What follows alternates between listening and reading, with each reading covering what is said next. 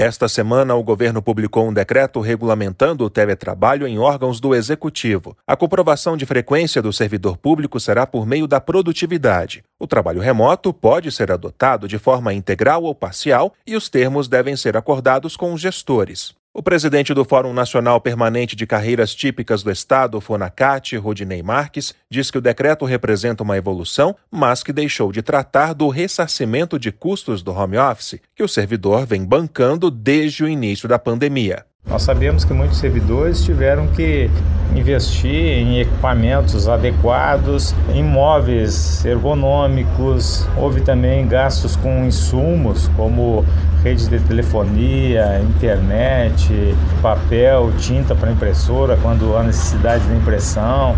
Houve uma evolução, mas ainda aquém das necessidades. Especialista em direito do trabalho do escritório Fernandes e Dias, o advogado Marcelo Dias ainda analisa que o decreto não aborda regras de implantação. Tecnicamente, juridicamente falando, trata-se de uma norma de eficácia limitada, justamente porque dependerá de regulamentação. O poder público deverá definir os parâmetros de implantação dos serviços que, que, é, que serão contemplados para sua implementação. Isso deverá ser feito através de atos normativos de cada repartição pública que fizer adesão ao PGD. Né? Portanto, vislumbro que pode sim haver um risco. Se as regras e as metas não forem bem definidas, poderá a sociedade sofrer com a, com a omissão é, do serviço público. Outro ponto importante, segundo Marcelo, seria definir quais cargos poderiam aderir ao regime. Porque algumas atividades, elas não podem, elas não permitem que sejam é, realizadas pelo regime de teletrabalho. Então isso tem que ficar bem definido. As medidas começam a valer em 1 de junho. Agência Rádio Web, produção e reportagem Rafael Silva.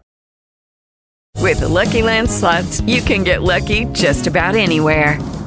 This is your captain speaking. Uh, we've got clear runway and the weather's fine, but we're just going to circle up here a while and uh, get lucky. No, no, nothing like that. It's just these cash prizes add up quick. So I suggest you sit back, keep your tray table upright, and start getting lucky.